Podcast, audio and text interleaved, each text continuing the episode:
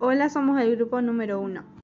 El trabajo que estamos por presentar es para la integradora de lengua y literatura, para la profesora Sonia Gauna.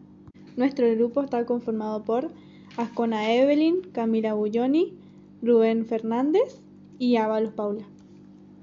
¿Cómo se desarrolló la inmigración en la Argentina? La gran ola de inmigración europea a la Argentina tuvo lugar a finales del siglo XIX y a primeras décadas del siglo XX. Consistió mayormente en el arribo de inmigrantes italianos y españoles, junto con otras nacionalidades.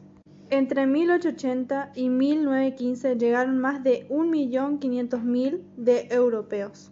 En la provincia de San Juan la mayoría de los inmigrantes ubicados fueron españoles, en la provincia de Mendoza fueron italianos, en la provincia de La Rioja españoles y turcos. En la provincia de Santa Fe fueron muchos italianos, españoles, polacos, alemanes y otros del centro europeo. Mientras en la provincia de Buenos Aires influyeron personas de diversos países asiáticos y europeos. La crisis de 1929 había frenado la inmigración. Aparecieron también políticas discriminatorias que causó el fin de esta inmigración. ¿Qué consecuencias tuvo la inmigración en la Argentina? Las consecuencias que tuvo la inmigración en Argentina fueron la inmigración europea contribuyó a un aumento de la raza blanca argentina. Contribuyeron al proceso de la rápida urbanización de la población y aportaron mano de obra para el desarrollo industrial potenciado fuertemente luego de la crisis económica de 1930. Los extranjeros sin proponérselo produjeron cambios en el lenguaje y las costumbres de los argentinos. La inmigración ayudó al crecimiento en gran escala de la población. La sobrepoblación de las zonas urbanas llevó a la desocupación con los posteriores huelgas. La creación de conventillos que eran grandes mansiones coloniales en ruinas, en las cuales se amontonaban los que no tenían dónde vivir cómo eran los conventillos, cómo era la vida en la misma y por qué se crearon. Los conventillos eran edificaciones de uno o dos pisos con una sola puerta de calle y con cuartos sobre los patios internos, que a veces llegaban a ser tan estrechos que llegaban a convertirse en corredores. Eran generalmente construcciones en mal estado, precarios y de bajos recursos. Los baños eran escasos como las canillas para proveerse de agua potable. Podían vivir una o hasta dos familias en un mismo ambiente, separado por una cortina. Se mezclaban distintos tipos de idiomas, nacionalidades, oficios, ideologías, comidas típicas de cada país, y tenían lenguas como el lunfardo, el cocoliche y el yiddish, las cuales eran producto de las lenguas corrientes inmigrantes. Los conventillos nacieron entre fines del siglo XIX e inicios del siglo XX y se crearon para albergar una gran ola inmigratoria. ¿Cuáles eran los problemas habituales en el conventillo? Ejemplifica con mi entraiga. Una de las características más significativas de las casas de inquilinato era el elevado índice de hacinamiento, ligado a las notorias deficiencias sanitarias.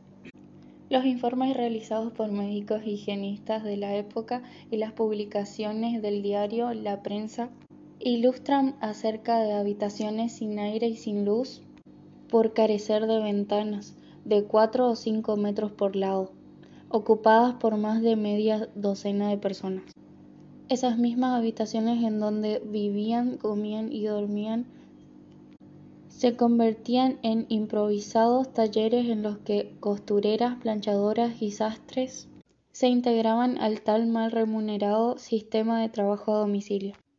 El hacinamiento se vio agravado por el precario y a veces lo cual generó que estas casas se convirtieran en verdaderos pocos de irradiación de enfermedades infectocontagiosas. La carencia de cocinas obligaba a los inquilinos a usar braseros que se encendían en los patios junto a las puertas de las piezas de esta manera no era difícil que a la hora del almuerzo o la cena estuvieran encendidos en el mismo patio 25 o 30 braseros. Los problemas se agudizaban en los días de lluvia ya que no había más alternativa que cocinar dentro de los cuartos, lo que estaba prohibido por las reglamentaciones vigentes. Por otra parte, en el conventillo se instrumentó un un eficaz sistema represivo que tuvo basamento legal. A través de sus cláusulas, los propietarios y los caseros establecían las pautas de conducta que los inquilinos debían observar, y también el monto del depósito del alquiler y las fechas en que debían hacerse efectivos. Durante dos meses permitía efectuar al dueño la correspondiente demanda judicial y como consecuencia el inmediato desalojo de los demandados. Todo el peso del aparato judicial respaldaba a los propietarios y dejaba indefensos a los inquilinos. ¿Cuál es la importancia del patio del conventillo? Ejemplifica con mi entrega. La importancia del patio del conventillo, al igual que el patio de los hospitales, de las cárceles, de las escuelas, de los espacios religiosos como conventos y monasterios, de las viviendas familiares, entre otros, estriba en las posibilidades potenciales que ese espacio externo protegido representaba y representa. Este trabajo pretende lograr un acercamiento al patio del conventillo en una de sus potencialidades, la de haber sido ambiente de socialización intercultural a través de las sensibilidades que se despertaban a principios del siglo XX. En esta obra se observan muchos elementos característicos del sainete, como el patio del conventillo, espacio de socialización o los personajes inmigrantes. A través de las acciones de los personajes, Pairo pone en evidencia los vicios humanos.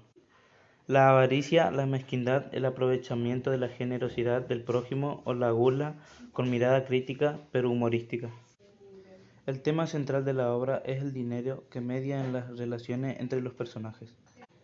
Hacia 1930, en un humilde conventillo porteño, viven Gaspar y su compañera Lucila. El hombre trabaja como viajante de comercio, es pobre y está adeudado. Sin embargo, es alegre y generoso con poco que tiene. Sus amigos y vecinos abusan de esa generosidad, pero mientras haya para comer, Gaspar comparte. ¿Cómo son los conventillos en la actualidad? A pesar de que ha pasado más de un siglo y medio desde la aparición de los conventillos en Buenos Aires, hoy en día podemos ver todavía algunos. Solo en La Boca hay más de 300. En cada uno de ellos habitan hasta 12 familias, quienes conviven con chapas y madera. Los conventillos siguen en pie detenidos en el tiempo.